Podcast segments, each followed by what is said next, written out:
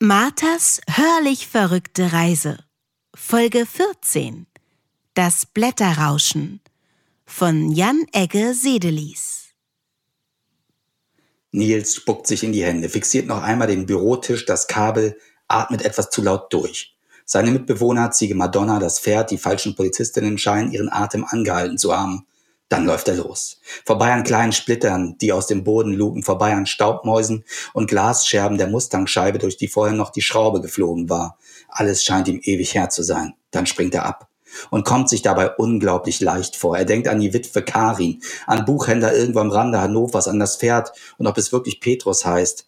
Plötzlich taucht endlich das Kabel vor ihm auf, schwarz und unendlich lang. Er reißt seine kleinen Arme und Hände nach vorn vor den Oberkörper. Ein Superheld, ein Weltenretter, ein fliegender Entrümpel auf dem Weg zum Festnetztelefon. Ob Villa oder Tümpel schon morgen entrümpelt, sie werden darüber lachen, wenn die Welt etwas besser geworden ist. Dann greift er zu, bald die Hände zu Fäusten und stürzt zu Boden. Ein dumpfer Schlag. Ein tiefes Atmen. Draußen ein fernes Auto. Das Blätterrauschen. Und plötzlich wieder ein Glöckchenschlag, blinkende, leuchtende Lichter, Raum und Zeit erleben ein Erdbeben oder zumindest einen Schluck auf. Die Wände werden transparent. Maslum zieht das verkleinerte Handy aus der Tasche, starrt nervös auf den Empatinator, Engelsgesang und murmelt irgendwas von magnetischen Resonanzflächen.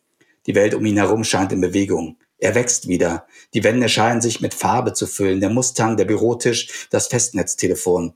Er kann ihre Gegenständlichkeit fühlen, ihre Konsistenz. Scheiße sagt Nils. Egal, sagt Martha. Ich habe den gelben Knopf einfach nochmal gedrückt. Maslum und Nils schauen erst an sich herunter, dann schauen sie Martha ungläubig an. Das funktioniert bei Druckern, diesen WLAN-Routern und den meisten technischen Dingen am besten. So lange drücken, bis es passt. Und eine Fernbedienung kann jeder kleine Mensch benutzen. Nils betrachtet Martha wie eine völlig andere Frau. Er schläft gern mit ihr, aber diese Martha kennt er noch nicht. Klug ist sie, cool und irgendwie größer. Auch Maslum scheint der Realität noch nicht ganz zu trauen und klopft mit seinen Fingerknöcheln gegen die Maschine. Ging es hier gerade um seine Ex-Frau? Hat er etwas vom Benter Berg erzählt? Er schaut sich verunsichert um.